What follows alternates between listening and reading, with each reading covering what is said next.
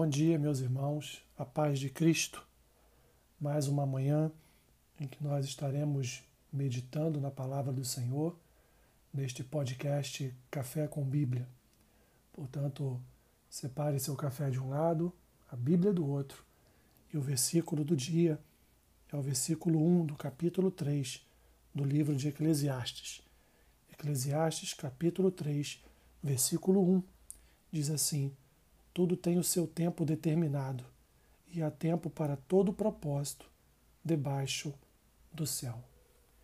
Meus irmãos, de fato, o tempo é algo que foge ao nosso controle. Nós tentamos, na medida do possível, sempre controlar uma agenda, tentamos sempre, com o nosso próprio esforço, determinar, determinar padrões de horários a serem cumpridos em nossa vida, mas nem sempre, meus irmãos, nós conseguimos executar todo o nosso planejamento do dia, porque de fato o tempo é, como dizia o poeta Cazuza, o tempo não para. E o tempo não para mesmo.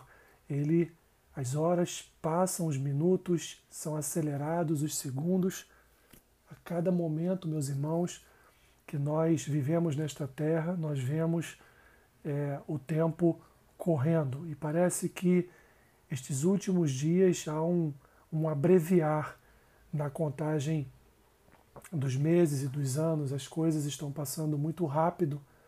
E qual tem sido qual tem sido o uso do seu tempo?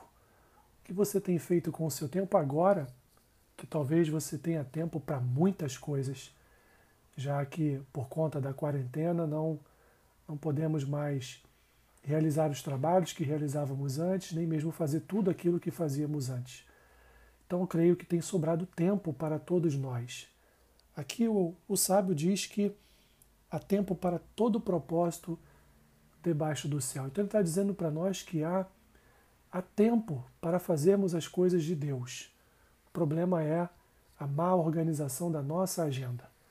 A nossa agenda, via de regra, não está voltada para uma agenda do céu. Está sempre voltada para uma agenda com eventos terrenos. Mas agora, meus irmãos, nós temos a oportunidade de reescrever a nossa agenda e firmar compromissos, agendar eventos que são eventos dos céus eventos voltados para o nosso Deus. Maior tempo em oração, maior tempo em leitura bíblica, maior tempo assistindo, porque agora só podemos mesmo assistir, assistindo pregações, maior tempo em nossos cultos devocionais. Meus irmãos, temos agora mais tempo para exercitarmos melhor a nossa vida espiritual e fazer com que ela seja uma vida saudável, uma vida vitaminada na presença do Senhor.